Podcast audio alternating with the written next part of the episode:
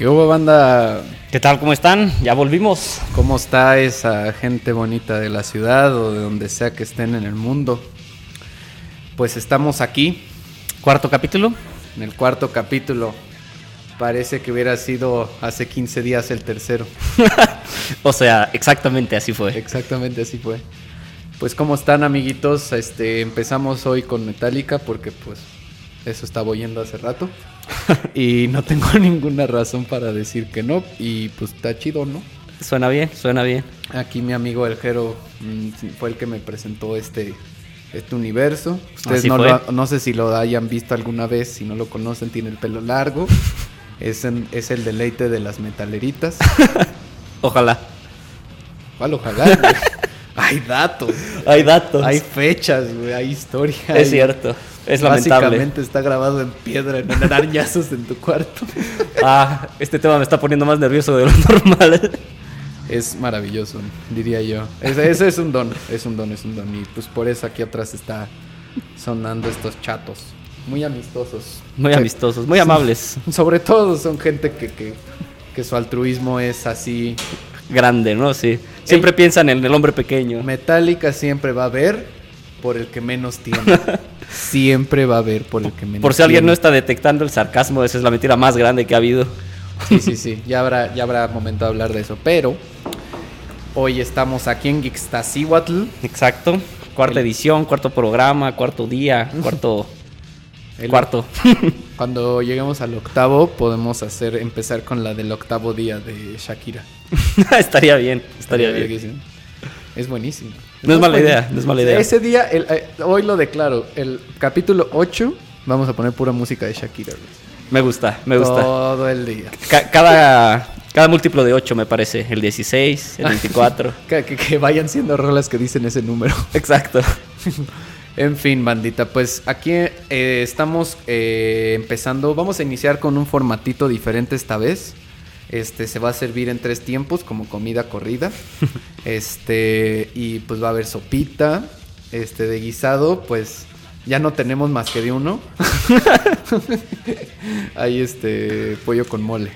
Y este y pues un va a haber una colita donde vamos a hablarles de qué pedo que andamos echando de ñoñez. Y pues nada, queríamos hacer unos anuncios iniciales. Exacto. Este, hicimos unas redes y ya, pues medio que voy a entrarle yo en, en particular a mover ese pedo con todo. Este, a ver si nos hacemos famosos y de- podemos dejar nuestros trabajos. Ojalá. No, bueno, me gusta mi trabajo. No, a mí también. Más bien, pues más dinero, ¿no? Exacto. Lo que seas bueno, oiga. O que nos inviten a unas conferencias de videojuegos o algo. Ah, eso estaría vergas, güey. O regálenos cosas. Exacto. También se vale. Nintendo, si estás oyendo, necesitamos otros controles. ¿eh? Give me free shit. Exacto. Este, no, más bien, este, tiren, tírense un Dreamcast, ¿no? Pero nunca jugué un Dreamcast. Un Dreamcast, puta. O sea, el que tenga un Dreamcast, es más, declaro ahorita que esa va a ser la dinámica, ¿no es cierto? El que traiga un Dreamcast. Bueno, eh, primero que nada, eh, abrimos Instagram, se llama eh, acuérdense, geek como geek, doble E-K, Sihuatl con Z y doble C, Geekstasihuatl. Exacto. Y este. Y pues bueno. Eso. En el Instagram vamos a estar subiendo fotitos de invitados, cosas que hacemos por acá. A ver, eventualmente creo que voy a subir este podcast, lo voy a grabar con mi super camarita que tengo. Y lo voy a grabar y lo voy a subir a YouTube. Sí, estaría bien, estaría interesante. Para que allá nos friten mientras alguien juega tibia. Exactamente. Uy, tibia. Este, esa es una. Y pues fotos, los flyers, demás. O sea, ahí va a haber un poquito de comunicación. Y Twitter. El Twitter va a ser mucho para compartirles como contenido noticioso semana a semana. Y para que nos tiren sus comentarios más. Exacto, un poco el objetivo, sobre todo de ese Twitter, o sea, sí es para compartir un poco de información, pero es para que tengamos un poco de retroalimentación de quien sea que lo escuche, pues para saber qué está bien, qué está mal y qué les gustaría escuchar. Sí, sí, sí, sí, exactamente. Y además. eh, Está el hashtag, ¿no? ¿Cómo va a ser? El hashtag, vamos a inaugurar el hashtag para nosotros, para nuestro programa. Eh, va a ser uno de varios, pero el principal es no, hashtag no digan mamadas. Exactamente. Todo con, ma- este, no todo con, ma- todo con minúsculas. Ajá. Este, hashtag no digan mamadas. Entonces, si decimos facts o cosas que neta no son, este, nos tuitean diciendo hashtag no digan mamadas. Exactamente. Y, este, y pues ya en el siguiente capítulo harem- haremos correcciones como de... Nos equivocamos aquí o Sí, fulanito. sea. O mándenos odio así, eh, hate mail. Sí, exacto. el hate mail. No, nadie tiene, nadie que sea exitoso no tiene hate mail. Hay que empezar por ahí, ¿no? Sí, o sea, si, si, nos, si les caga la madre esta hora de esta quincena, eh, Háganoslo saber también. Sí, sí, sí, díganos, güey. Y está chido porque significa que estamos triunfando. Y nos, re- y nos regocijaremos en su dolor. Exacto, el regodeándome en mi crapulencia. Exacto, exacto. Ojalá, ojalá eso suceda. Les digo, pues mándenos co- Ah, no. Regresamos a los controles, necesitamos unos controles, ya se están jodiendo. Sí, sí, sí, unos controles, unos audífonos. Hay quien tenga una compu que le sobre. para- Exacto, la mía ya se está jodiendo. Este, luego, eh, pues bueno, vamos a aprovechar esta, vamos a hacer un, un anuncito más, que es que queremos invitar a la banda a que en estas redes sociales, precisamente, ya no hicimos Facebook porque, pues hasta que tengamos buena cantidad de gente que nos siga, pues ya pensaremos si el Facebook es necesario, pero por ahora esos dos. Y la gente de Twitter eh, o de Instagram, tírenos un mensaje si quieren que hagamos lo que hoy vamos a hacer. Exactamente. Este, si no se enteraron por el flyer, va a haber este, vamos a regalar dos boletos, dos pases dobles, dobles, dobles. Dobles, dobles, dobles. Ese fui yo.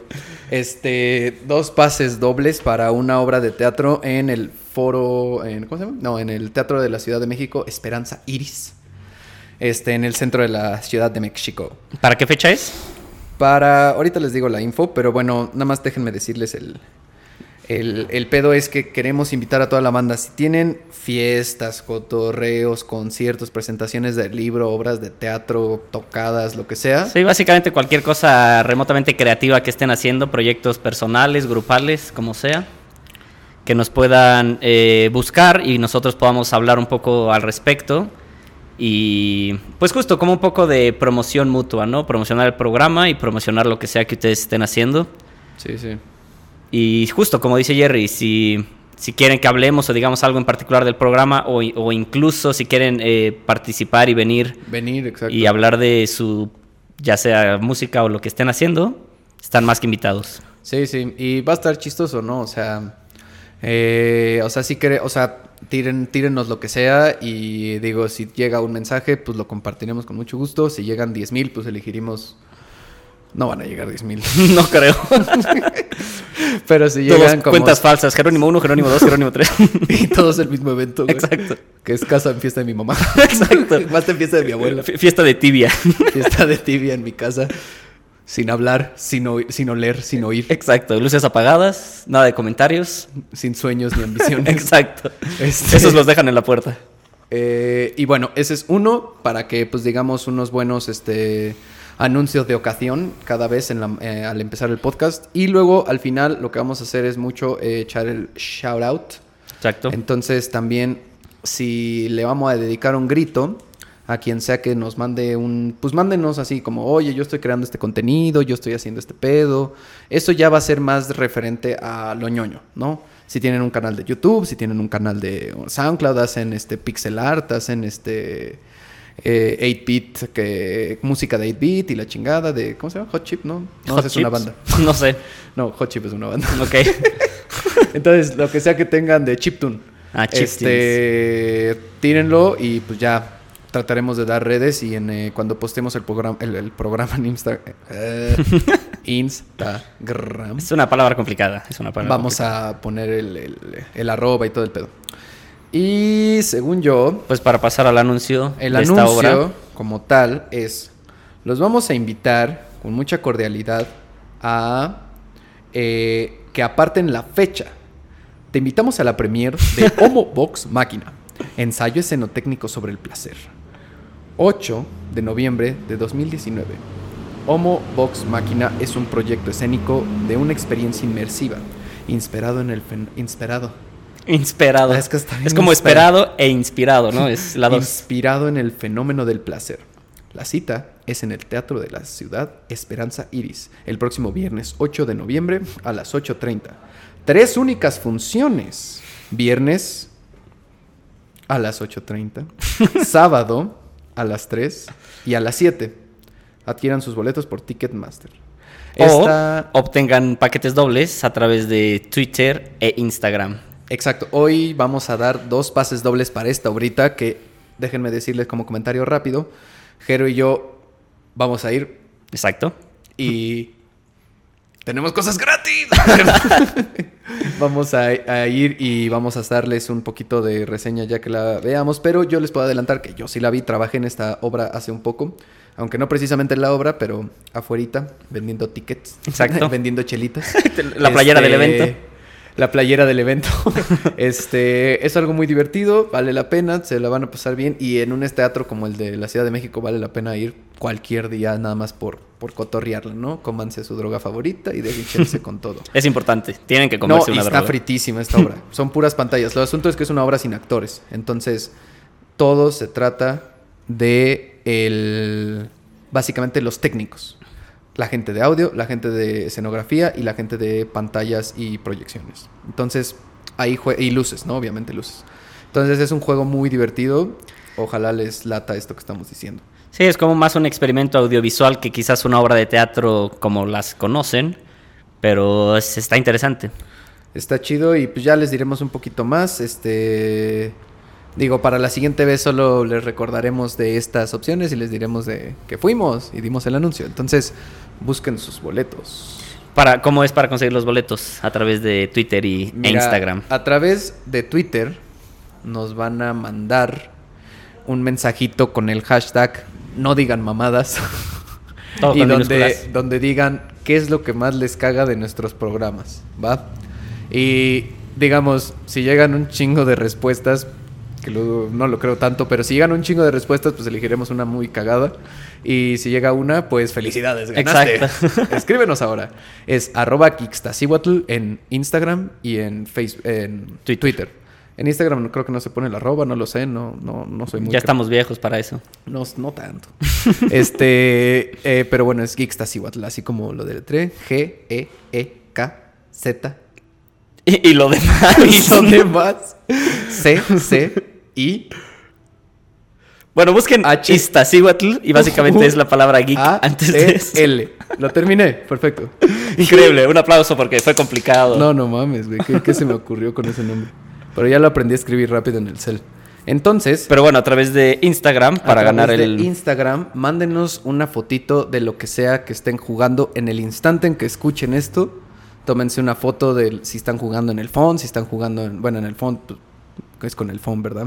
Tomen algo. Sí, exacto. Tomen Foto, algo chido. foto de la foto. Foto de la foto y este y si están en la pantalla, pues una foto de lo que estén jugando. Y entonces nos la mandan a Instagram por direct message.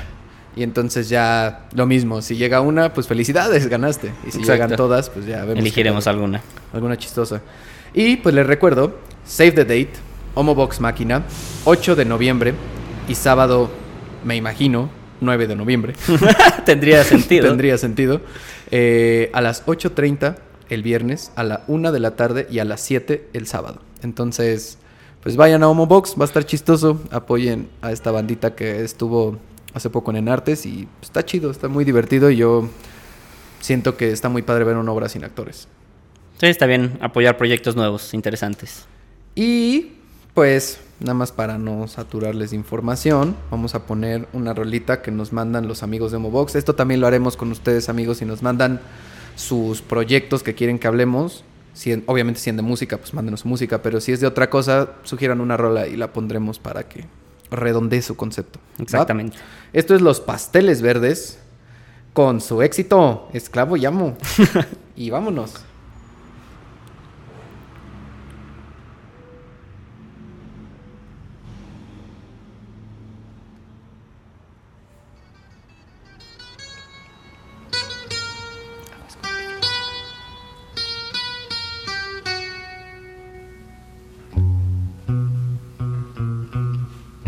No sé qué tienen tus ojos, no sé qué tiene tu boca, que dominan mis antojos.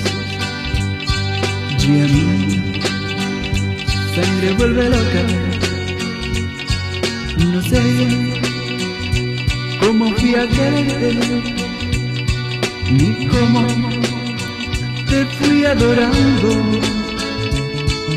Me siento morir mil veces cuando no te estoy amando. De noche, cuando me acuesto, a Dios le pido olvidarte.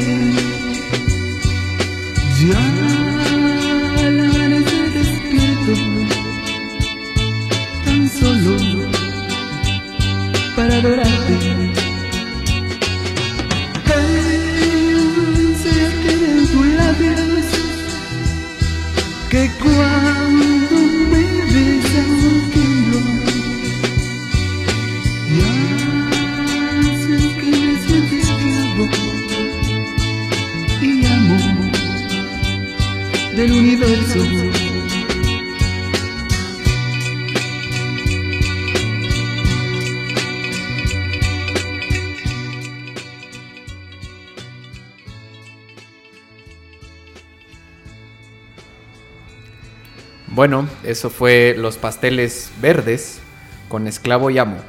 Bueno, eso sigue siendo ahorita.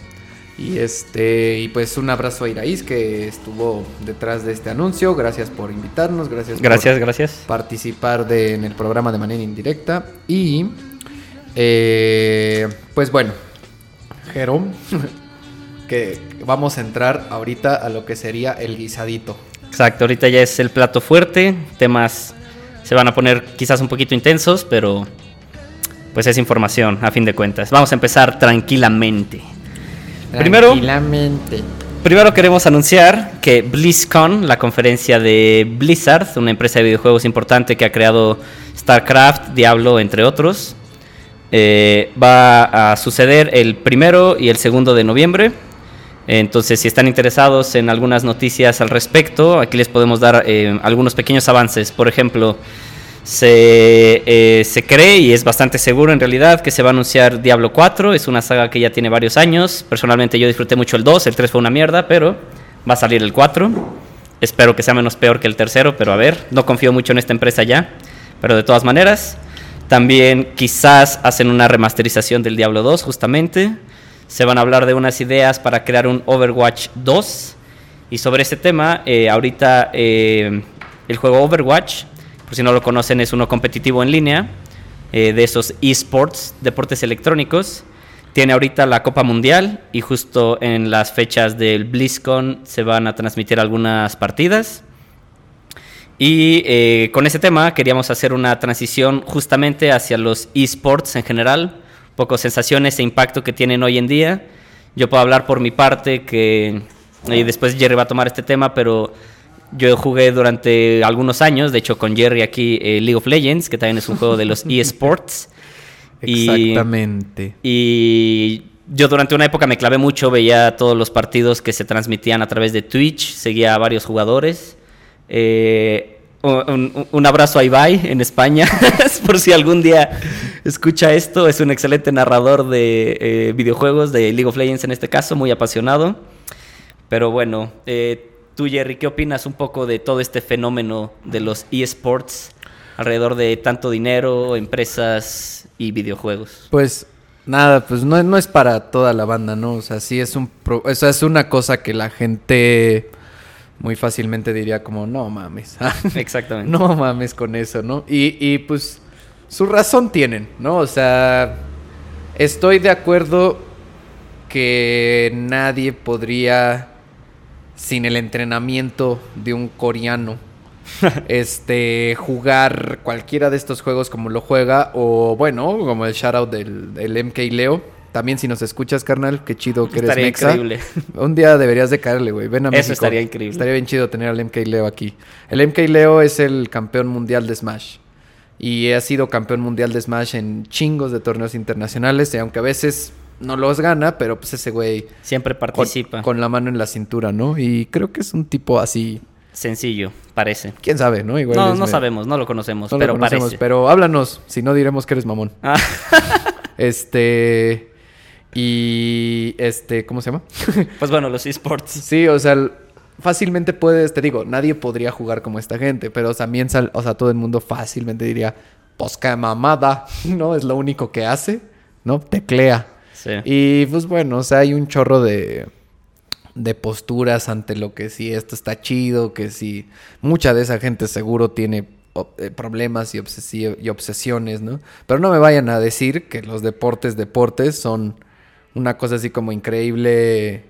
En o sea, es una obsesión de todo el mundo, ¿no? Sí. Los fans están obsesionados, los que lo juegan se rompen tres veces la clavícula cada vez que pueden por cualquier putazo y ahí siguen, o sea, es... Y sigue siendo un juego aparte, ¿no? Quizás Y, es un deporte es un físico, juego, pero exacto, es un juego. O sea, requiere de una habilidad mental, física, que si no la tienes, no puedes ser pro. Claro. Entonces, pues, también lo que escuchaba en unos podcasts que escuchaba es que también está cagado como... Yo siento que lo que le baja un chingo el nivel a los esports y, al- y a su propio gusto es que les hayan puesto así, Mm. deportes. Claro. ¿Por qué de pronto se les llamó deportes? Eh, le- les obligó a tener que cumplir un estándar ya muy establecido Sí. y que la gente los, los diga como, ah, no, esta categoría, váyanse a la verga y de que E ESPN los quiera transmitir. Exacto. Como que e- es muy banal, ¿no? O sea, digo, entiendo que en el momento nadie podía nombrar qué es lo que estaba sucediendo con estas cosas. Pero pues, o sea, son, son competencias, torneos, o sea, deportes, deportes, pues, ¿qué, qué vergas es un deporte? Alguien escriba y diga qué vergas es la definición, Claro. ¿no? Así etimológica o, o- o de raíz o lo que sea, o de diccionario, que no claro. sé. Ahí busquen en el Larus. ¿Alguien de ustedes tiene un diccionario? También necesitamos uno. Este, y pues bueno, mi opinión es que, que es, yo que soy fanático del fútbol, y la neta prácticamente que no soy fanático de nada, ningún otro deporte, porque nunca he tenido el, el- el- el- el lleno emocional que me produce estar en uno que no es el fútbol. Eh, veo y sé que te lleva a los mismos estados de conciencia, uno y el otro. Ves un partido de fútbol y estás como, hijo de su pinche madre, métela. Y gritas y haces pendejadas, ¿no? Pero. Y estás en uno de LOL y digamos, no tengo ningún. No, no soy partidario, ¿no? No, no tengo ninguna afición hacia uno u otro equipo, pero cuando estás viendo las partidas sientes ese rush de. Claro. No. Sí, se vuelve algo intenso, emocionante. Es Sobre todo mm, cuando comprendes un poco más allá el juego, puedes ver ciertos detalles, jugadas y todo y realmente apreciarlas, como, como un pase increíble de algún jugador importante. Yo no veo fútbol, entonces no sé de lo que estoy hablando, pero, pero justo es esa sensación de pasión, a fin de cuentas. Y entonces sí, le- lo de denominarlo deporte no estoy muy seguro, pero lo que sí creo es que incluso como jugador, aunque sea casual, pues sí requiere una cierta habilidad e incluso disciplina para jugar horas y horas y horas y mejorar y mejorar y mejorar.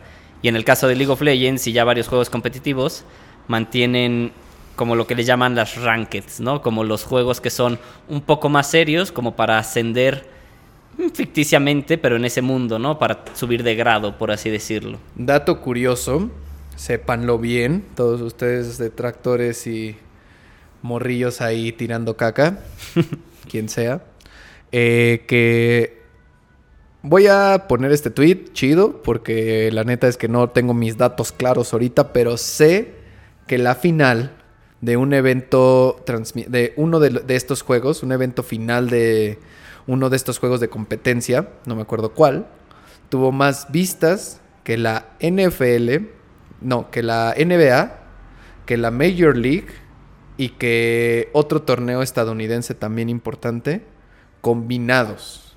O sea, tuvo más, más, más vistas las finales de unos juegos que todos los de los deportes establecidos en Estados Unidos y solo quedó por abajo por poco de la- del Supertazón, ¿no? De- del Super Bowl de gringo. O sea, Sí, es algo... Digo, hay, don- hay donde los que dicen, ay, qué mamada, pues hijo, mano. O Sí. sea, los otros deportes, la neta es que eh, eh, eh, si los vas a meter en la misma categoría, pues te los están dejando de calle, ¿no? Por sus y que tiene otras cosas, o sea, son sus medios de transmisión, que es live stream, es gratis, no hay pay-per-view, está en YouTube, lo puedes ver en tu phone, o sea, Sí, tiene más acceso. Y entonces, o sea, yo y cada vez hay más gente jugando cualquier cosa, no solo estos juegos competitivos, pero incluso personas cercanas que no jugaban nada, poco a poco se animan a probar cosas y ahora comprenden un poco esos juegos competitivos y pueden llegar a emocionarse viendo a Faker, que es uno de los jugadores más famosos de League of Legends, pues jugando, ¿no? Desmadrando. Y ahora, que sean medio mamadas estos juegos, también. Claro. O sea, sí, sí lo creo y sí, este... Sin duda, para nada diría que es una obra de arte, ni una pieza artística, ni un contenido cultural muy relevante más allá de su propia existencia. O sea, no creo que aporten casi nada. No, y aparte Eso sabemos sí. que atrás de esto son compañías multimillonarias y que el único objetivo es conseguir dinero, ¿no? Vender, vender y vender. Pero además, además, o sea, te digo, digo, todo quiere vender. Pero estos juegos en específico están hechos, empaquetados y creados. Bueno, se hacen sobre el tiempo varios, pero también están hechos con un asunto de que juegan un juego muy particular con el asunto de, de irse a las tendencias adictivas. Exacto. El juego, o sea, ¿por qué apostar? ¿Por qué apostar en maquinitas es adictivo? ¿Por qué ese tipo de madres? Porque tienen ciertos impulsos que a, a las personas les dan. eh, Sí, una cierta satisfacción. Como te entrenan como perrito, güey. Como que te cliquean chic, chic, chic, y croqueta, ¿no? Chic, chic, chic, Exacto. Croqueta. Y haces esto, croqueta, chic, chic, chic. Y entonces, como estás tan entrenado sonoramente y visualmente a monitas, ¡ching! Gané, a huevo. Sí, satisfacción. Ajá. Endorfinas, la pupila se dilata, ¿sabes? Exacto, exacto. Así como Requiem por un sueño, güey. Todo... Exacto, toda esa secuencia. Sí. Exacto. Pero echando, pero echando el LOL. No, pero sí, de hecho, gracias a que estos eventos se han popularizado tanto, eh, en Japón, creo que fue el año pasado, ya se empezó a meter la adicción a los videojuegos como un tema psicológico real. Y pues es un tema interesante, yo me lo he pasado jugando por mucho tiempo y pensaba, bueno, tal vez puede- Epa. puede- puedo Dice- caer en el, en el nivel de adicción. Dice, pero cuando... dice el dicho para muestra un botón. Exactamente, exactamente. Pero cuando empecé a leer un poco de las notas sobre la gente que ya se considera adicto a un videojuego, son temas muy extremos. Ah, hubo un caso famoso de un chavo jugando justamente StarCraft y lo encontraron muerto en su cuarto y estaba literalmente meado, cagado y no había comido ni bebido eh, nada en como cuatro o cinco días y se murió de inanición por estar jugando. Esos niveles sin duda están peligrosos. Y digo, ahí, o sea, no sé de quién es la responsabilidad. O sea, ¿a quién le pones la responsabilidad, no? O sea, Yo creo que la- es- responsabilidad de la gente que crea este juego muy conscientemente, la neta, en cierta forma. O sea, Claro, en una parte sí es su o sea, responsabilidad. están creando un juego. Es lo mismo que dirías de un casino, ¿no? Están creando algo con las. Con el así, con el pinche Sí, con la idea. fact, idea, desde el pinche concepción de la cosa de que te hagas adicto. Claro. Como, como fumar o como beber. ¿no? No está hecho mucho para otra cosa más que, o sea, que el sabor y que prueba el nuevo Double y la verga tequila. Claro. No, no, Es no. pa' ponerse es para que te cabrón. pongas pedo y valgas verga. Sí. Lo que quieres, empresa, es que te vuelvas bien pinche adicto a esa madre. Claro. Y lo mismo. Entonces, ahí es donde, pues justo, sí dirías que deberían de hacerse más responsables de eso, pero ¿por qué no se hacen responsables los alcoholes o los Claro, y, pero también creo que eh, hay que aclarar que cada uno es responsable de sus propios actos. Y si eres propenso a las adicciones y acabas muriéndote jugando a través de dos semanas sin tomar agua, pues sí, el, el juego está hecho para que seas adicto, pero No la hay chingues. niveles. Exacto, no la chingues, hay niveles. Hay que también asumir tu propia responsabilidad de voy a jugar 20 horas todos los días o solo un par de horas cada semana, ¿no? Sí, sí, sí. Y digo, eso está culero porque, digo, yo nunca he sido el tipo de persona que puede ser, quedarse absorto. Como yo. Espero que esa palabra exista. este, que se pueda quedar absorto en un videojuego ido durante horas y horas y horas porque pues tengo ahí muchos problemas de distracción, ¿no? Ansiedad. Eh, eso, puta, fuera solo ansiedad, carnal. La- el- esa es la, la- the tip of the iceberg, man. The tip of the iceberg. No, pero más bien, o sea, pues sí, no tengo que cambiar de actividad. Así como, bueno, tres horas, listo, se acabó. No, dos horas, una hora, medio, media hora, 20 minutos.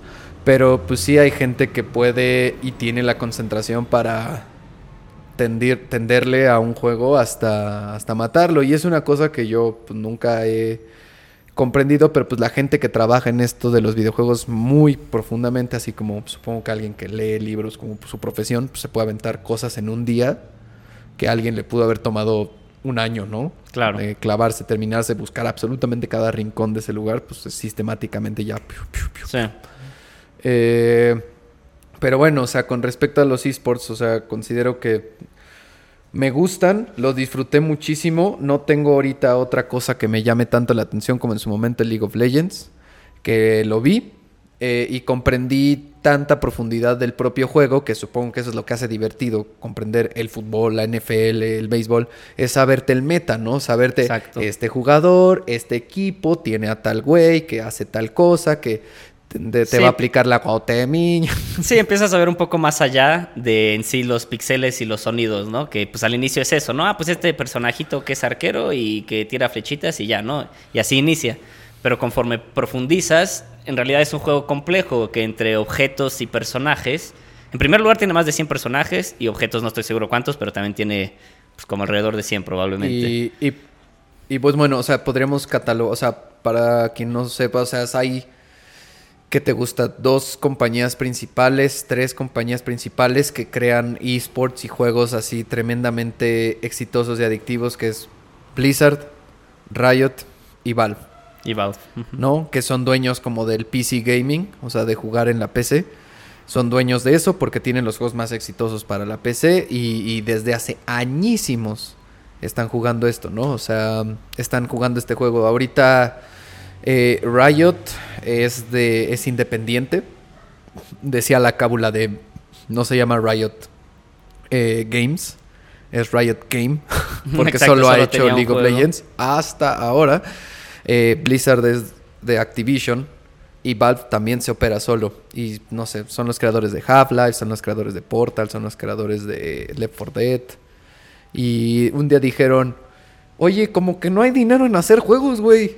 Hay que hacer otras cosas y, ven- y- y estafar a la banda. Exacto. Así tratar de vender, vender, vender. Y pues ya, dejaron todas iniciativas artísticas y ahora hacen puros jueguitos así para que se hagan ultra mega masivos. Team Exacto. Fortress, que fue la base del Overwatch. Y este, y pues bueno, eh, yendo hacia ese lado, Riot, que es el otro heavy hitter, el creador de League of Legends, que solo había hecho League of Legends, tiene su 10 aniversario y solo dijo como, hey, ¿qué pedo? Voy a sacar un chingo de juegos. Sí, básicamente. Y una serie animada y cómics y... y cómics. Entonces, básicamente, aparte de explotar el- el- la propiedad intelectual de League of Legends y sus personajes y su mundo, van a sacar un chingo de, juego, de juegues, de juegues in- eh, inclusives, este, que van a, pues, apelar a un chingo de públicos, ¿no? Uno es un juego de peleas, personajes de League of Legends. Otro es un juego de celular y de consola, que es básicamente League of Legends, pero para consola y para móvil. Otro es un juego de cartas tipo Magic, Hearthstone o otros jueguitos de cartas Estilo así Yu-Gi-Oh! digitales. quizás es el más... Digo, Yu-Gi-Oh, estilo Magic, estilo Pokémon. Eh, otro es un juego de disparos, eh, team, eh, de equipos, objetivos y por clases y como personajes especiales. Ellos les dicen Hero Based. Pues un poco como el Overwatch, ¿no? Básicamente es la competencia del Overwatch. Y creo que ya. Y su serie animada y su cómic. Sí, que el cómic ya tiene un rato, pero ahorita otra vez es como un heavy hit. Y pues nada, o sea, eso lo digo únicamente como pues, contenido noticioso, pero lo cagado es que tú y yo le dedicamos muchas horas con varios amigos durante un buen rato. ¿Qué te gusta? ¿Dos años? Quizás unos dos Yo, años jugando dos años. constante. Yo estoy seguro que un año jugué diario League of Legends. Diario, por lo menos una partida. Y era como de. Estaba buscando ese espacio de una hora en Para mi echarte día. la partida. A pesar de mis actividades, este. as- aplicaba mucho la de cuando estaba en la universidad. Aplicaba un chingo la de. Bueno, yo nunca he hecho la tarea, ¿no? Digo, ¿para qué me hago pendejo? Pero, pero cuando sí estaba medio intentando hacer la tarea, un trabajo, eh, yo aplicaba la de eh, jugar League of Legends. Y entre las partidas, avanzar- avanzarle a mi ensayo, jugar otra partida. Increíble. Entonces avanzaba una página en lo que eran seis horas. Pero qué página, Pero- güey. ¿y, y qué partidas? Qué partidas, todas perdidas. No, y lo, más gracioso es que Jerry, aunque juegue por tanto tiempo, no sé qué le pasa, pero nada más no mejora. Ahí vamos, ahí vamos. El, ot- el otro día lo descargué otra vez. porque tenía muchas ganas de jugar algo competitivo y pues no tenía nada y dije, bueno, pues este es gratis, güey. Exacto. Güey, qué fácil es instalar League of Legends. La neta es que ese es una, o sea, tu compu, bajar, en Jugar. media hora estaba jugando, en, en una hora estaba jugando mi juego gratis, ¿no? Y con todas las actualizaciones, con todo. Entonces, de ahí te das cuenta como de, no mames, pues claro, güey, ¿cómo no vas a llegar a todo el mundo? Sí, es un fenómeno curioso porque, por ejemplo, Overwatch sí lo tienes que comprar, pero League of Legends es completamente gratuito y tú puedes decidir pagar para tener lo que les llaman skins, que básicamente es ponerle trajecitos distintos a los personajes. Pero si no, si quieres, puedes jugar toda tu vida sin gastar ni un peso. Lo, no sé si sigue siendo gratis el Fortnite, la neta, pero creo que sí. Sí, es Sí. gratis, pero me parece que hay un rollo de sesiones y puedes. y aunque puedes conseguir cosas ahí sí extras que mejoran a tu personaje, lo cual en el League of Legends no pasa. Sí. Y, y está cabrón, güey, porque nadie, nadie, nadie le llega a los talones a League of Legends en términos de como de lo que se juega mundialmente. Sí, de popularidad. Mundialmente está bien pinche perro. Y lo hizo con un juego gratis. Y eso es lo que seguramente por todos lados los demás compañías están así quebrando el coco. De cómo vergas, güey. ¿Cómo vergas le hago? Porque Blizzard eh, no te vende todo. Nada no. de eso es gratis. Nada de eso es gratis. Y de hecho creo que Cra- Warcraft, que tiene como que eh, 15 años, algo así. Sí, yo creo 12. que ya como unos 12, 15 años. Y pagas la mensual. neta... No, ya no. De hecho ya hasta puedes jugar gratis. Bueno, pero creo pero que son te dejan unos- llegar hasta el nivel 30, una madre como así. que tiene restricciones. Tiene tu level cap y ya no pagas mensual, creo que pagas como suscripción, pero como de más tiempo, o sea, ya, ya, ya tuvo sus años. Pero el hecho de que tengas que pagar por este, estos llamados Games as a Service, Ajá. que están actualizados com- como continuamente y demás, eh, pues sí lo hace bien perro, ¿no? Y además es bien difícil, güey. O sea, yo instalé DC Universe Online, eh, que es un MMO, este, en mi, en mi compu. Tardó un chingo, lo instalé por medio de, de Valve, algo así, y le jugué horisísimas, pero pues puta, güey. Era un juego bien complejo, bien difícil de entrar y, y no que League of Legends sea fácil, pero... Era bien, era un pedote, güey. O sea, nada más entender qué verga estaba pasando, güey, en todos los sentidos. Sí. Y horas y horas de grindearle, grindearle, grindearle. Pues prácticamente pointless, porque no había mayor cambio. No había ningún sentido de mejorar, competencia, o sea. Bajé una vez el Jedi Fallen Order. no, pues, no, No, ese es el nuevo. Sí, sí, sí. el, el, eh, el Jedi The Old Republic. The Old Republic. Este, que es de EA. Lo jugué también. Pues puta, no, no, no, no estaba tan, tan clavado en eso. Y, y también era un demo, nada más, ¿no? Y entonces, si todos los juegos cuestan, si todas esas madres cuestan, ¿cómo no te vas a ir directititito a jugar el que todos tus amigos pueden bajar? Porque hasta la compu más pedorra de México. Mándenos una foto de la foto más, de la compu más pedorra de México. Eso estaría chido. Sí. Y, y corriendo League of Legends para que Sí, vean que no es mamada. Güey, sí, sí, sí. Manden una foto.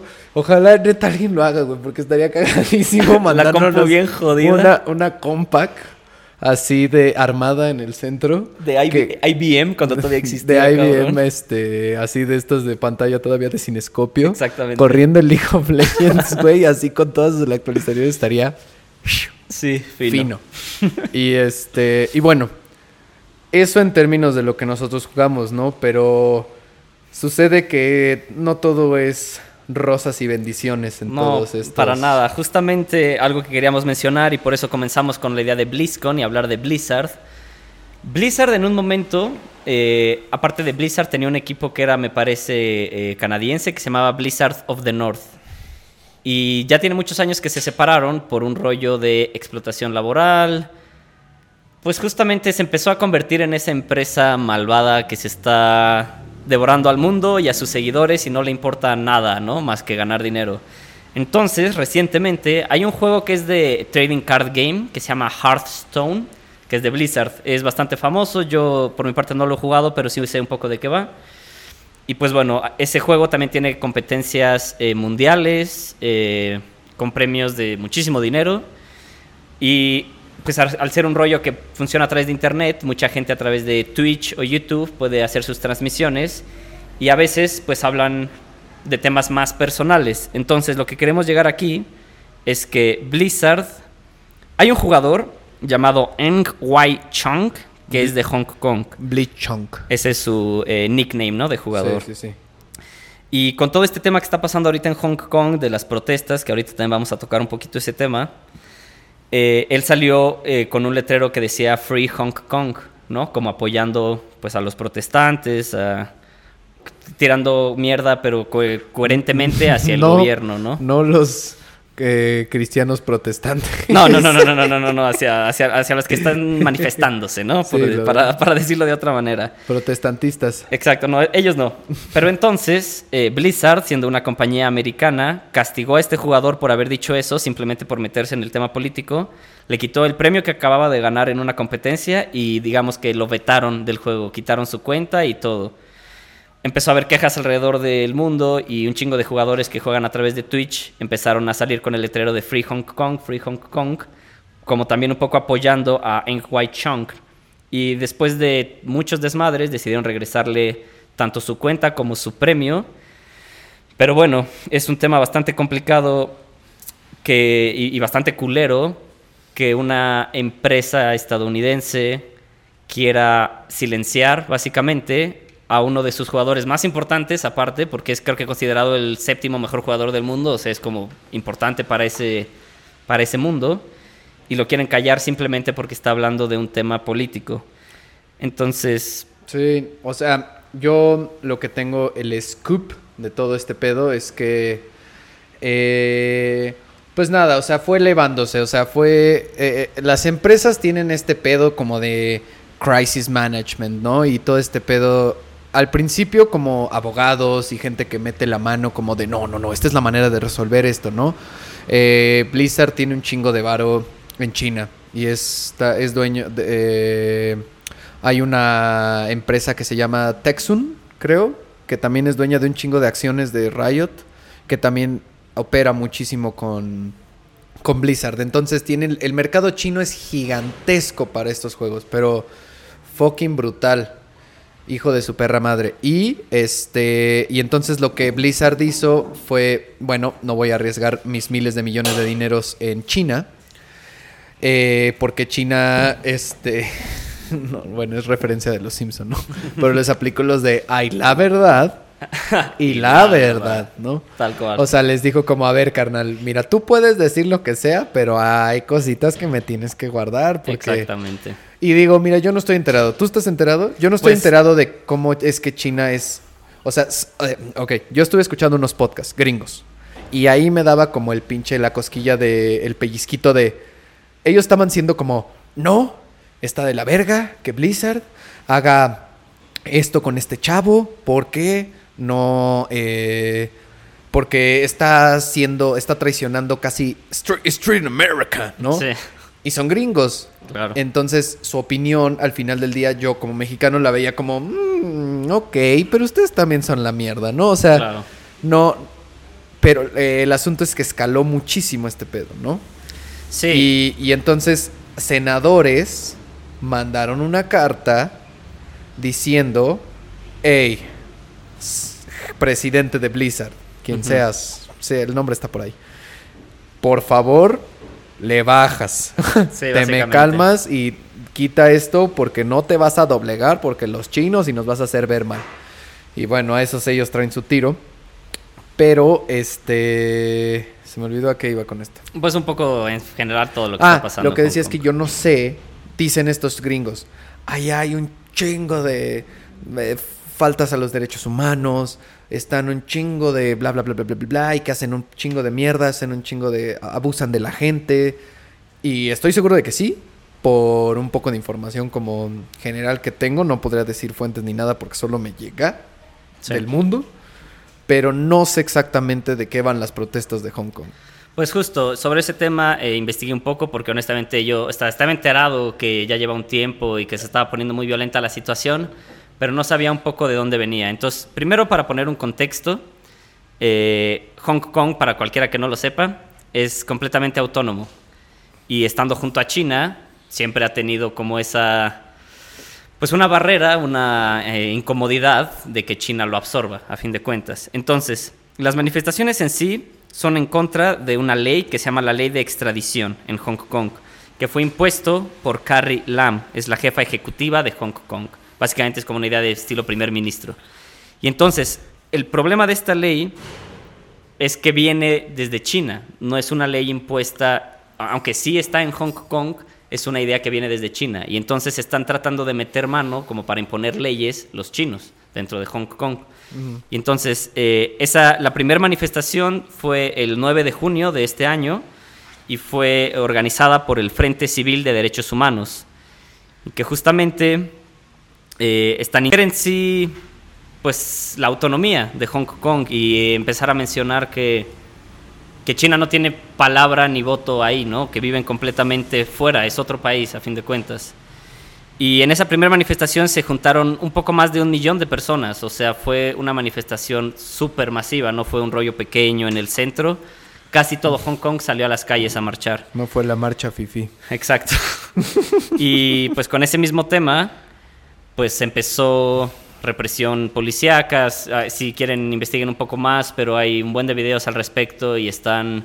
Pues es una zona de guerra, incluso ya los manifestantes tienen como eh, ciertas maneras de vestirse y objetos para traer como para eh, evitar los gases lacrimógenos, para no ahogarse con humos y... De, hecho, este Bleach Chong en la transmisión donde salen lo de Hearthstone de Blizzard, donde dice lo de liberen, a, liberen Hong Kong, revolución de nuestro tiempo, eh, trae una máscara de gas y unos este, lentes como gogles de esquí, ¿no? O sea, que son simbología de esa protesta. Y, que justo dice que son es, es, algo que tienes que utilizar pues para no quedarte ciego, para no estar eh, inhalando todos esos gases eh, lacrimógenos y demás nocivos. Y entonces, pues bueno, es un tema complicado. Nosotros eh, no, no vamos a entrar demasiado en detalles.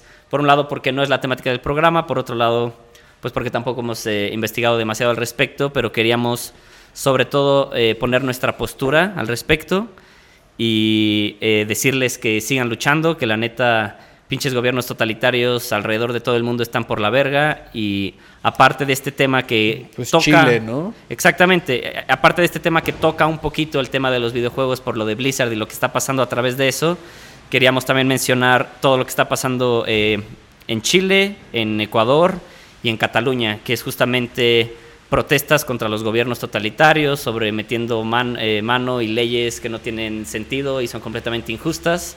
Entonces, bueno, más allá de entrar en el detalle político de exactamente qué está pasando, solo queríamos mencionar como el apoyo y pues decir que hay que mantener la fuerza y seguir peleando. A fin de cuentas, los gobiernos culeros van a existir siempre, lamentablemente, y da gusto saber que hay gente pues intentando hacer algo al respecto. De hecho, hay una este, hay por ahí se las publico en en línea, pero hay una obra de teatro que fui a ver hace poco en el Museo del Chopo. Eh, al final voy a dar un shout out al museo porque la neta que qué chido está.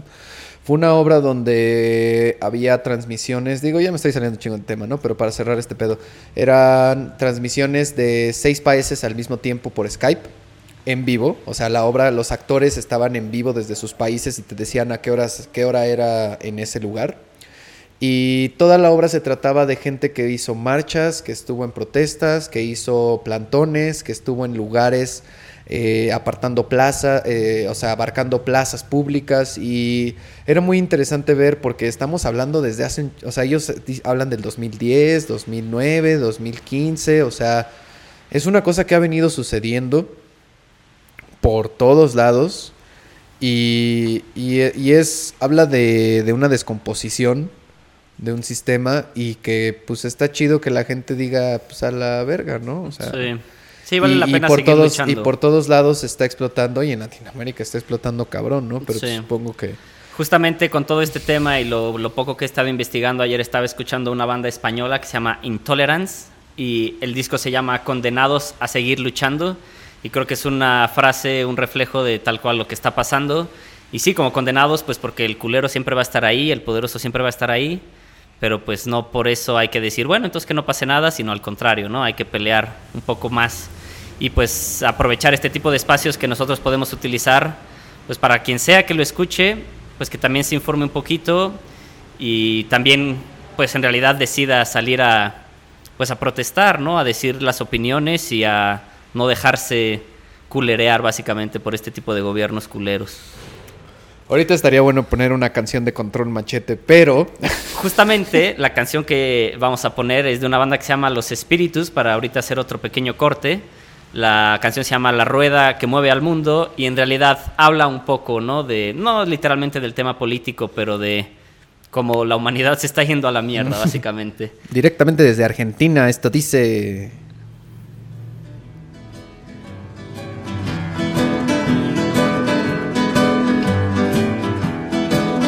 Así.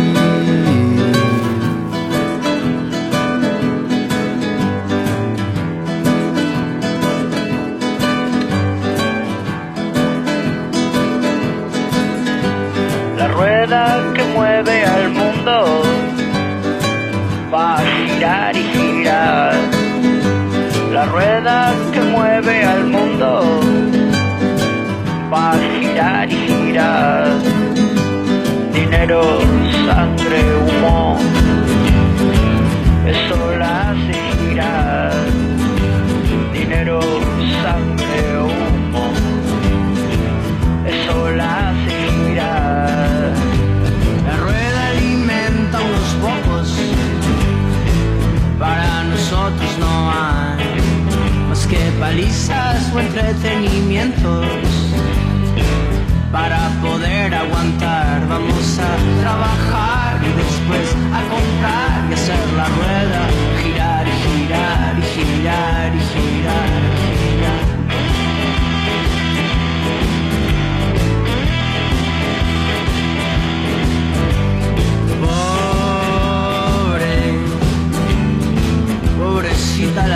tierra, sí, pobre, pobre vieja madre tierra.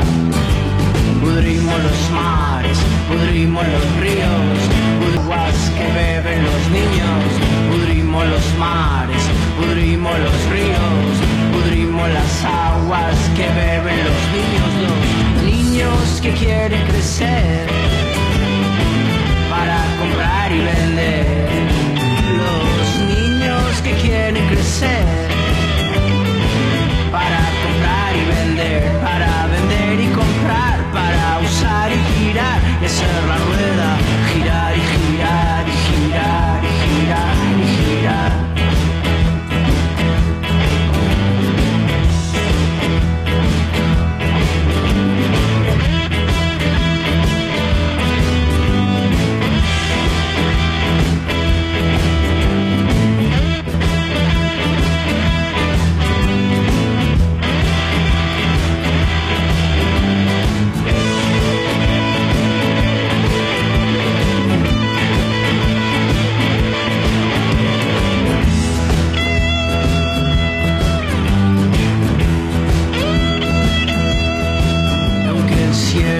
se vuelva oscuro, va a girar y girar.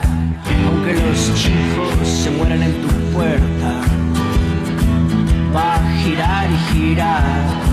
Aunque tu abuela junte cartones, va a girar y girar.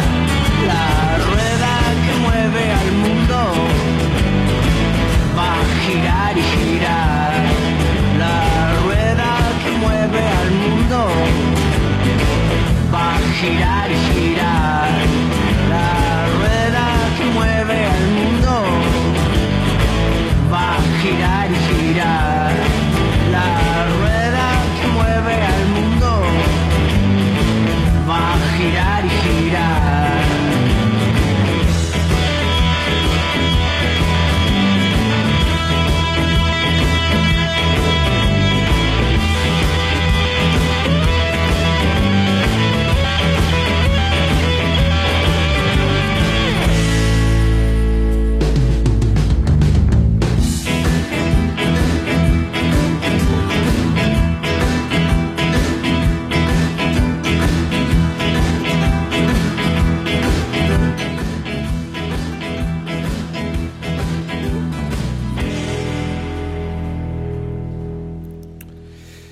Eso fue Los Espíritus con...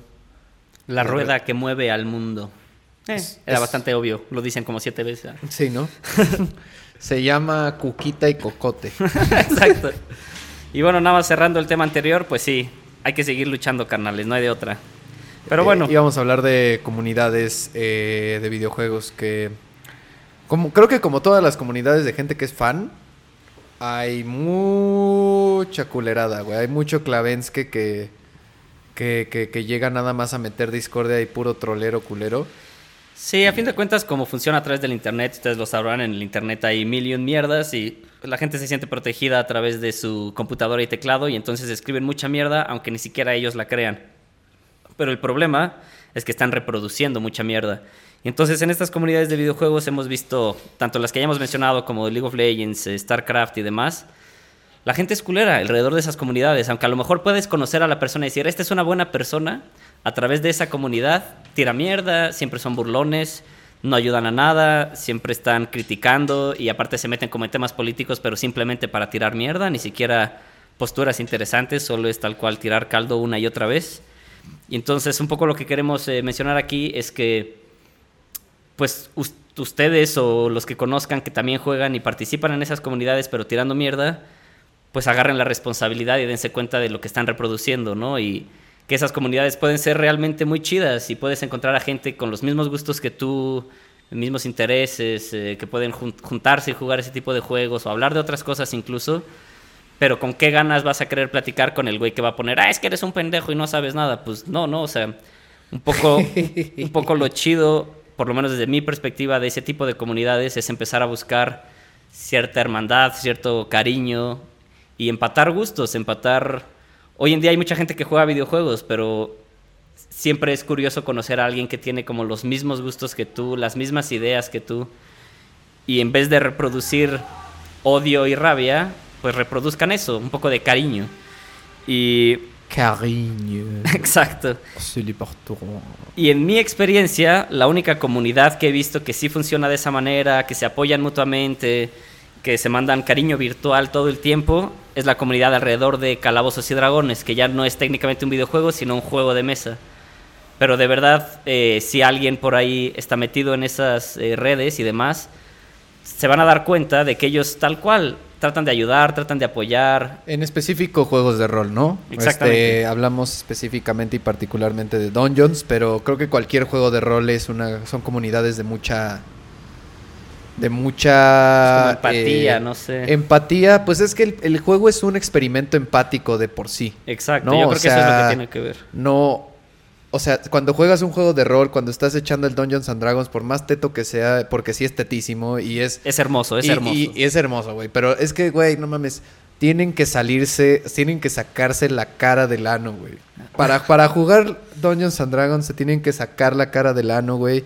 Bien cabrón, que la traen metida todo el tiempo de... Ay, ¿cómo me voy a ver, güey? Y, o sea, vale pito, güey. Estás con gente, güey. Gente normal y, y no, no necesitas ni disfrazarte, ni actuar, ni... O sea, es mucho de entrar en el mindset, en una mente de, ok, ¿cómo sería yo si fuera una persona diferente? güey? Exacto. Y hay miles de juegos de rol, no necesitas ser dungeons, ¿no? Claro, ese lo menciono porque es como el más El clásico. que más quizás. clásico y además también es, de alguna manera, es muy técnico, pero también es ciertamente de- más o menos fácil de, de agarrar el hilo ya que estás ahí, ¿no? Sí, sí. De cómo funciona, cuáles son tus habilidades. Puede ser o sea. intimidante cuando te dicen como son tres libros y hay expansiones y tienes que aprenderte las reglas y todo, pero si juegan con alguien que haya jugado, aunque sea un par de veces, le van a agarrar la onda.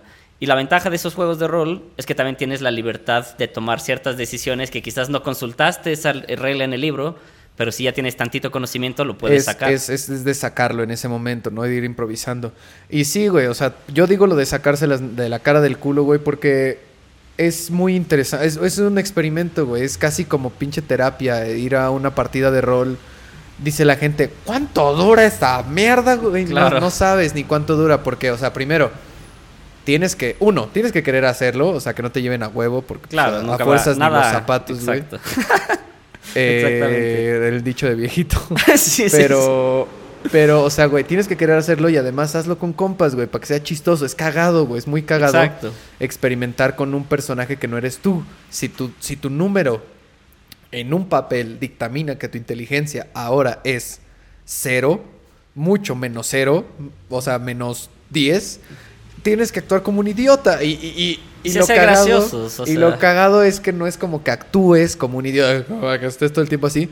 ¿Qué diría alguien que tiene una inteligencia menos cero, pero Exacto. una fuerza de más 45, ¿no? Una madre así, o sea, ¿cómo Sí. sería esa persona? ¿Quién serías tú si fueras alguien más? ¿Quién serías tú si fueras hombre, mujer o sin género? O sea, Exacto, puedes asumir muchos roles distintos y por eso se llaman juegos de rol y eso lo hace muy interesante. Y aparte, yo me he clavado mucho, sobre todo últimamente, en juegos de rol y he visto muchas historias, pues algunas un poco trágicas y depresivas, pero de las personas que gracias a ese tipo de juegos sí lo han manejado como una especie de terapia, personas que han sufrido abusos o violencia a lo largo de sus vidas o personas que a lo mejor están muy deprimidas y están pensando en el suicidio, luego llegan por casualidad a alguna mesa de rol y empiezan a pensar de otra manera y empiezan a pensar, bueno, ¿qué va a hacer este personaje? Y, lo que yo no puedo hacer como derrocar un gobierno totalitario hijo de puta, pues en este juego lo puedes intentar, aunque sea.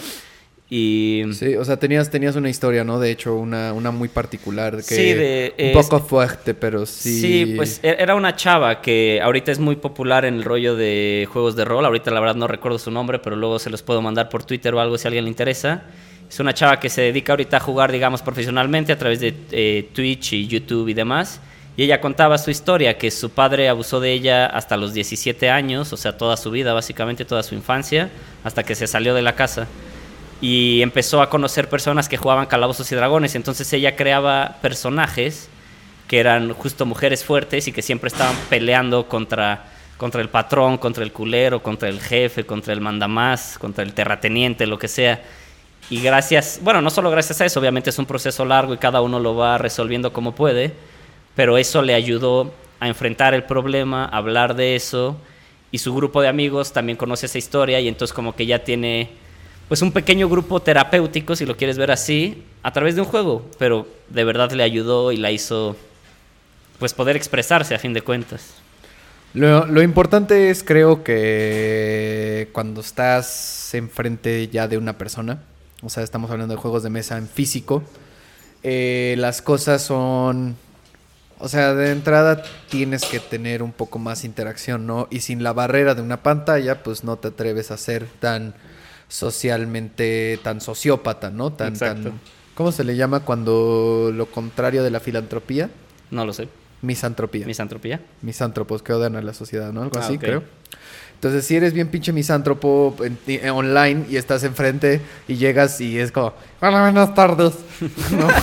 o sea, pues ya se te bajas de huevos, ¿no? Sí, exacto. El hecho de que no estés protegido atrás de una computadora, atrás de un teclado y que estés junto a una persona, igual y puedes pelear dentro del juego con esa persona, pero ya se convierte en un ejer- ejercicio de empatía, de conocimiento, de resolución de problemas, de ver cómo enfrentas una situación. ¿Quieres huir? ¿Quieres atacar? ¿Quieres esconderte? ¿Quieres...? Y eres tú, o o sea, eres tú, pero no eres tú. Entonces, al final del día, eh, decía antes del programa, es como una constelación familiar. o no sé si ubican este pedo medio New Age de las constelaciones familiares, donde ponen a gente a interpretar el papel de tal y tú Sí, eres o sea, un como el, hermano es el padre, el padre es la madre, la madre es el hijo pequeño o lo y que es- sea. y interactúan y es como, vean, transfiéranse. Exacto. Y entonces, pues tal cual es eso, es constelación familiar, carnales, échenle. Sí, no es. Y es curioso, de verdad puedes encontrar muchas cosas. Por ejemplo, recuerdo alguna vez que estábamos jugando con la esposa de mi hermano y su personaje se murió por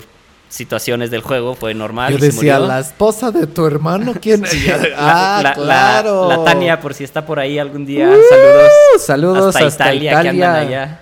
Pero bueno, su- Ragazza. Su, personaje murió y ella estaba llorando al respecto. Y a mí se me hizo como muy conmovedor por la idea de, pues sí, es un juego, es una hoja de papel y nos estamos inventando una historia entre todos, pero se vuelve tan personal, tan intenso, que cuando murió ese personaje fue llanto, fue... Perdió, Sí, sí, sí. perdió algo relativamente importante en su vida o en su... Sí, que, que lo construyes. Y te digo, es que, él, o sea, la gente dice, es que, ¿qué estás viendo? Como que, ¿cómo lo juegas? Y es, güey, pues es con tu pinche imaginación. Sí. güey. Y, y- y la gente cree que eso es lo pendejo del asunto o lo teto. Pero eso, es lo, que, es lo eso es lo que hace que todo pueda ser mil veces mejor. güey. Exacto. Porque no dependes de nada y entonces tu construcción mental de imágenes, claro, necesitas de alguien que se la sepa para describir.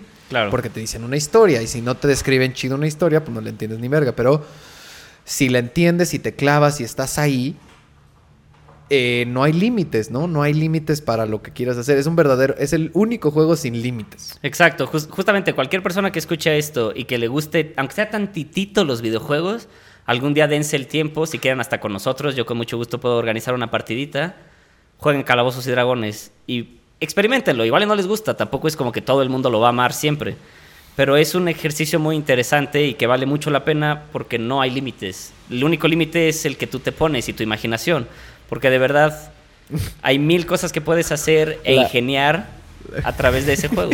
La persona que llega y dice, oye, voy- quiero jugar Calabozos y Dragones, ya que empieza. Entonces, ¿quieres ir a la aventura? No. Exacto. No, yo me voy a quedar aquí Me va en a mi casa jugando Matatena. El, el juego de Dungeons que duró más de cinco años y fue increíble porque el vato todo era como, el güey. El Exacto. llamado de la aventura nunca llegó. Pero, pero eso es interesante. Uno siempre piensa esos juegos, pues es el rollo de salir de aventura un poco, ¿no? Es la base.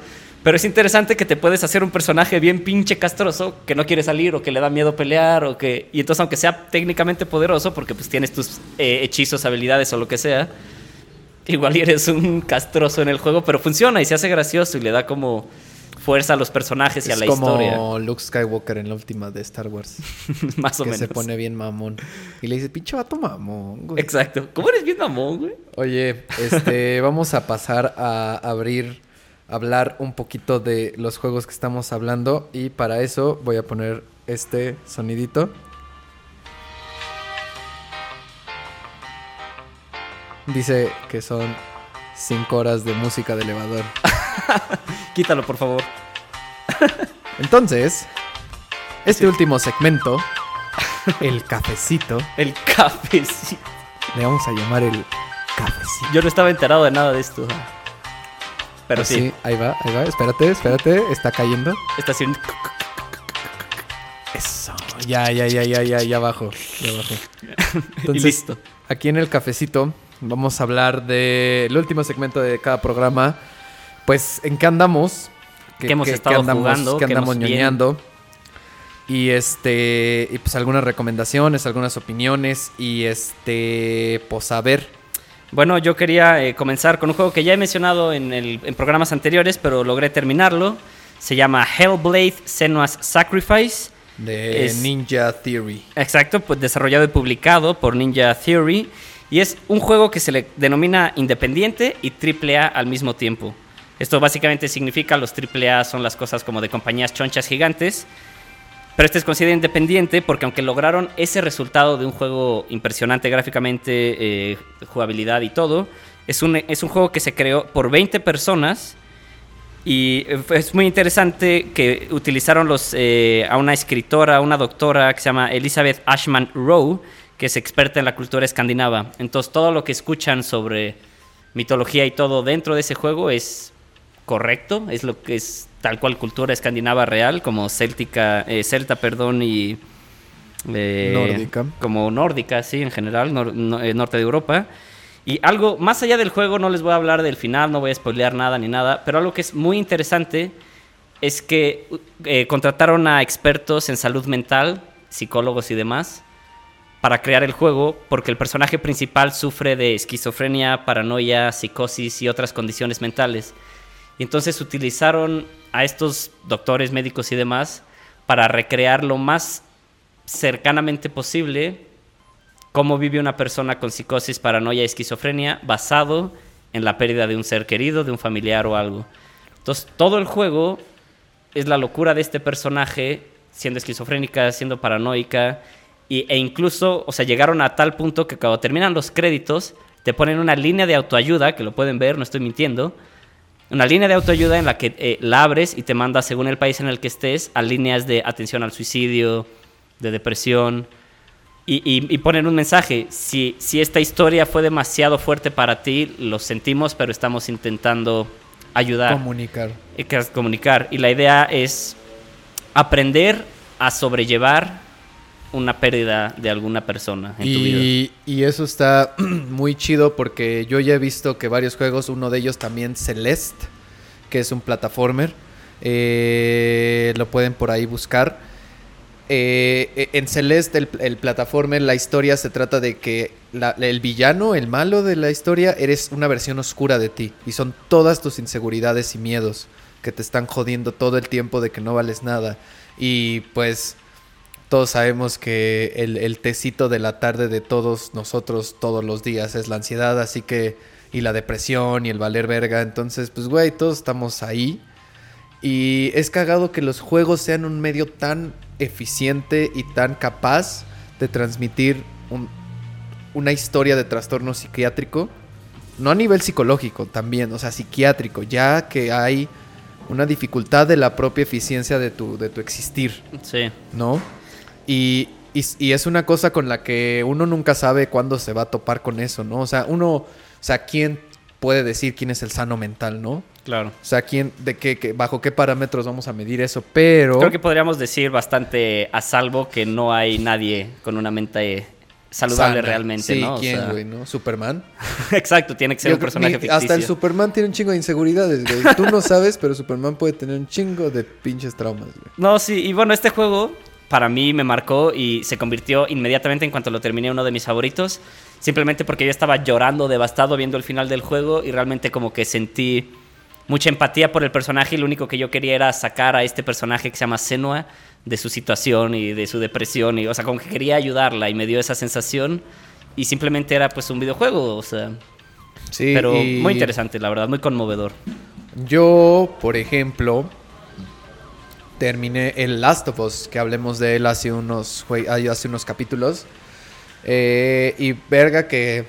Qué juego tan emocionalmente complejo también, güey. O sea, las partes por las que tienes que llegar, digo, no quiero dar spoilers porque seguro lo vas a jugar pronto. Sí. Este, pero no, no manche, o sea, es que hay un hay, hay juegos que nada más tienen quizás en términos de gameplay el final es un poco este ¿cómo se llama? underwhelming, ¿cómo se dice eso en sí, español? sí, como pues, eh, infra... No sé. Infrasatisfactorio. Infrasatisfactorio. No, es no, nueva palabra, anótenla, agréguenla al diccionario. Este, o sea, el gameplay dices, bueno, ok, no, pero la historia fue construida con tal atención al detalle, con tan atención a los, a los beats que dices, y sí, es una historia que termina como, fueron cayendo los créditos y yo estaba como, puta madre, güey, qué horror, güey, qué horror, así, está como, es- está duro, está intenso ese pedo.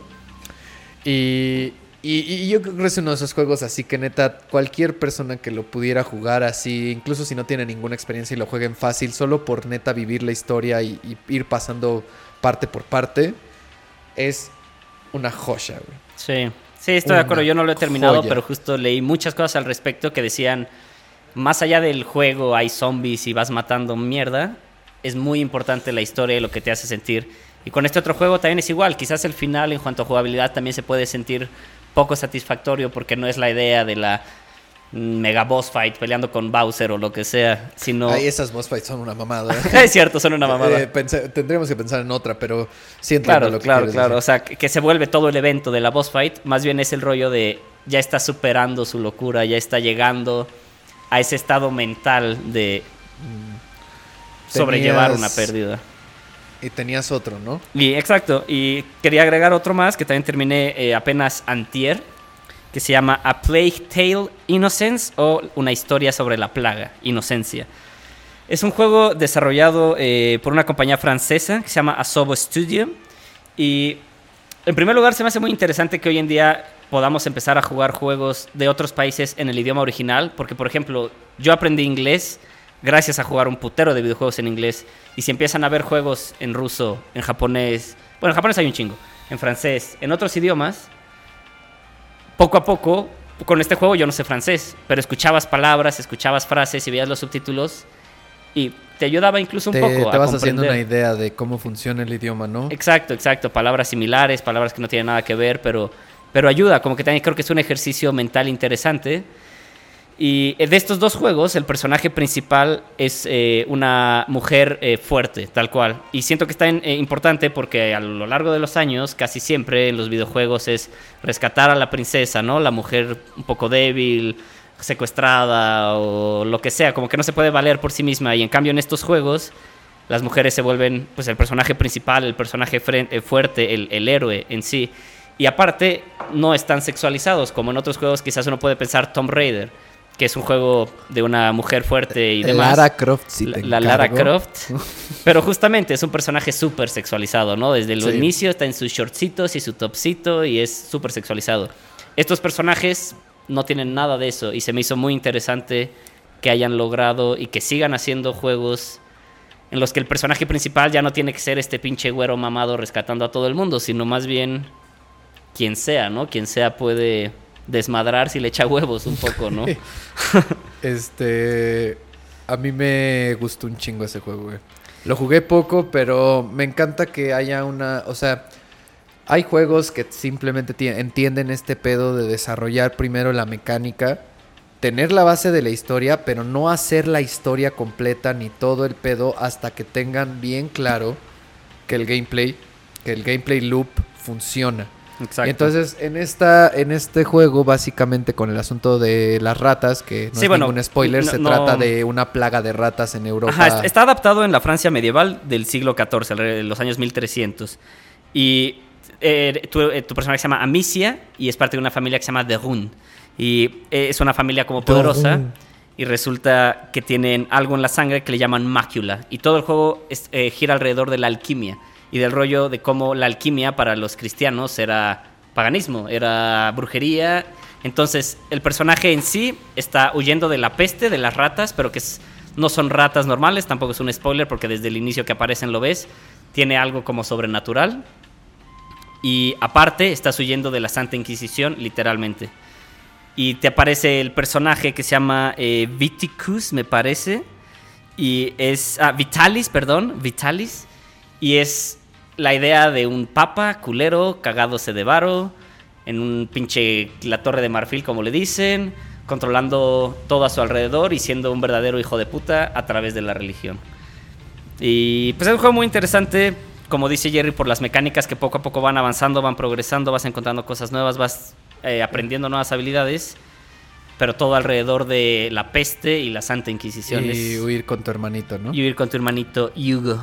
Yugo. Pero es, es- es- es lo más chido de estos juegos es como hay un chingo de juegos que se la maman. Porque Sí. saben que son juegos y saben que están hechos para gente teta y friki. Entonces, como están hechos para gente teta y friki, te bombardean con un putero de información desde el minuto 2. Y para cuando acabó la pinche explicación de cómo se juega esta mierda, tú ya estás cagado de sueño y dices, ay, a la verga. Estos juegos lo que hacen es como, güey, con mi tiempo, con mi espacio. Al principio, pues te estás moviendo en un lugar, te enseñan una sola mecánica, la repites unas cuantas veces, avanzas, o sea, no, su objetivo no es, su objetivo es ser, comunicar con las mecánicas y no con la historia ni con diálogo. Y eso es lo más cabrón, comunicar con las mecánicas es lo que un juego puede hacer, que un juego sea superior, o bueno, no superior porque alguien se va a emputar, ¿no? Que se puten, no hay pedo. que un juego sea su propio medio de comunicación. Enseñas con mecánicas. Dices la historia, haces mundo, creas un universo con mecánicas. Y pocos juegos lo logran hacer, güey. Al final otros muchos juegos es dispara. Claro, claro. Y, y justamente Dispara. se nota en este tipo de juegos que fueron creados con la idea de quiero contar algo, quiero llegarle a la gente, quiero Sí, que valga la pena. tesis, tengo Exacto, un tengo una punto tesis. central que quiero exponer. Exacto, quiero comentarlo y, y- y no me importa si no se hace súper millonario ni nada, el punto es que la historia se cuente y aunque le haya llegado a una sola persona, ya se genera como una satisfacción. Eh, en vez de otros juegos, eh, Halo 20.000 y Gears of War 70.000, que pues es eso, solo vender y ya, ¿no? O sea, Sí, sí, sí, es producto así, son unas sabritas. exacto. Y pues ya yo realmente... ¿Qué más? Puedo sugerir eh, la serie de The Boys, Mm. de Los Muchachos, de Amazon Prime. Es otra cosa que teteé en dos semanas. Eh, y digo, me le eché... No, ¿cuántas semanas? Me le eché en una semana, así, derechita. es una serie de Amazon Prime de superhéroes. Véanla. No voy a decir mucho más, solo creo que es una serie que habla de nuestro capítulo anterior muy cabrón. O sea, es true al respecto de qué es todo lo que está mal con nuestra idea de los superhéroes actualmente y de cómo se abusa de este medio, ¿no? Eh, está chida. O sea, creo que, que se toma riesgos, que se toma una historia y dice, voy a contar una historia de gente culera. Sí. ¿no? Y digo, no voy a decir que es la siguiente masterpiece de las series ni nada, solo está divertida. Yo creo que si pueden aprovechar una prueba de 30 días de Amazon, échensela y va a estar cagada. Si les gustan los superhéroes y los ñoño.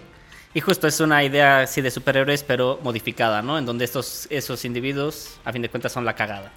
Sí, son la cagada y, y- y es la realidad, un poco lo que hizo en su momento Watchmen. Claro. la Hablar de superhéroe, hablar, pues no tanto de- del antihéroe, sino como de, güey, alguien que saliera vestido como esta mierda a hacer cosas. En esta tienen poderes, en Watchmen nadie tiene poderes más que uno, ¿no? Pero quien sea que tuviera los huevos de salir vestido como puto maniático a la calle a madrear gente, es un maldito psicópata, Sí, está güey, loco, ¿no? o sea. Tienes que saber que es un maldito loco y sus ideas son de un puto pinche loco. Sí, sí. Entonces, habla- Watchmen habla de eso y esta habla de, bueno, si, güey, si le dieras poderes a la gente, si hicieras que gente fuera súper fuerte y súper poderosa de otras formas, güey, no sabes, the- the shit will go deep, Sí. man. Así, profundo, profundo.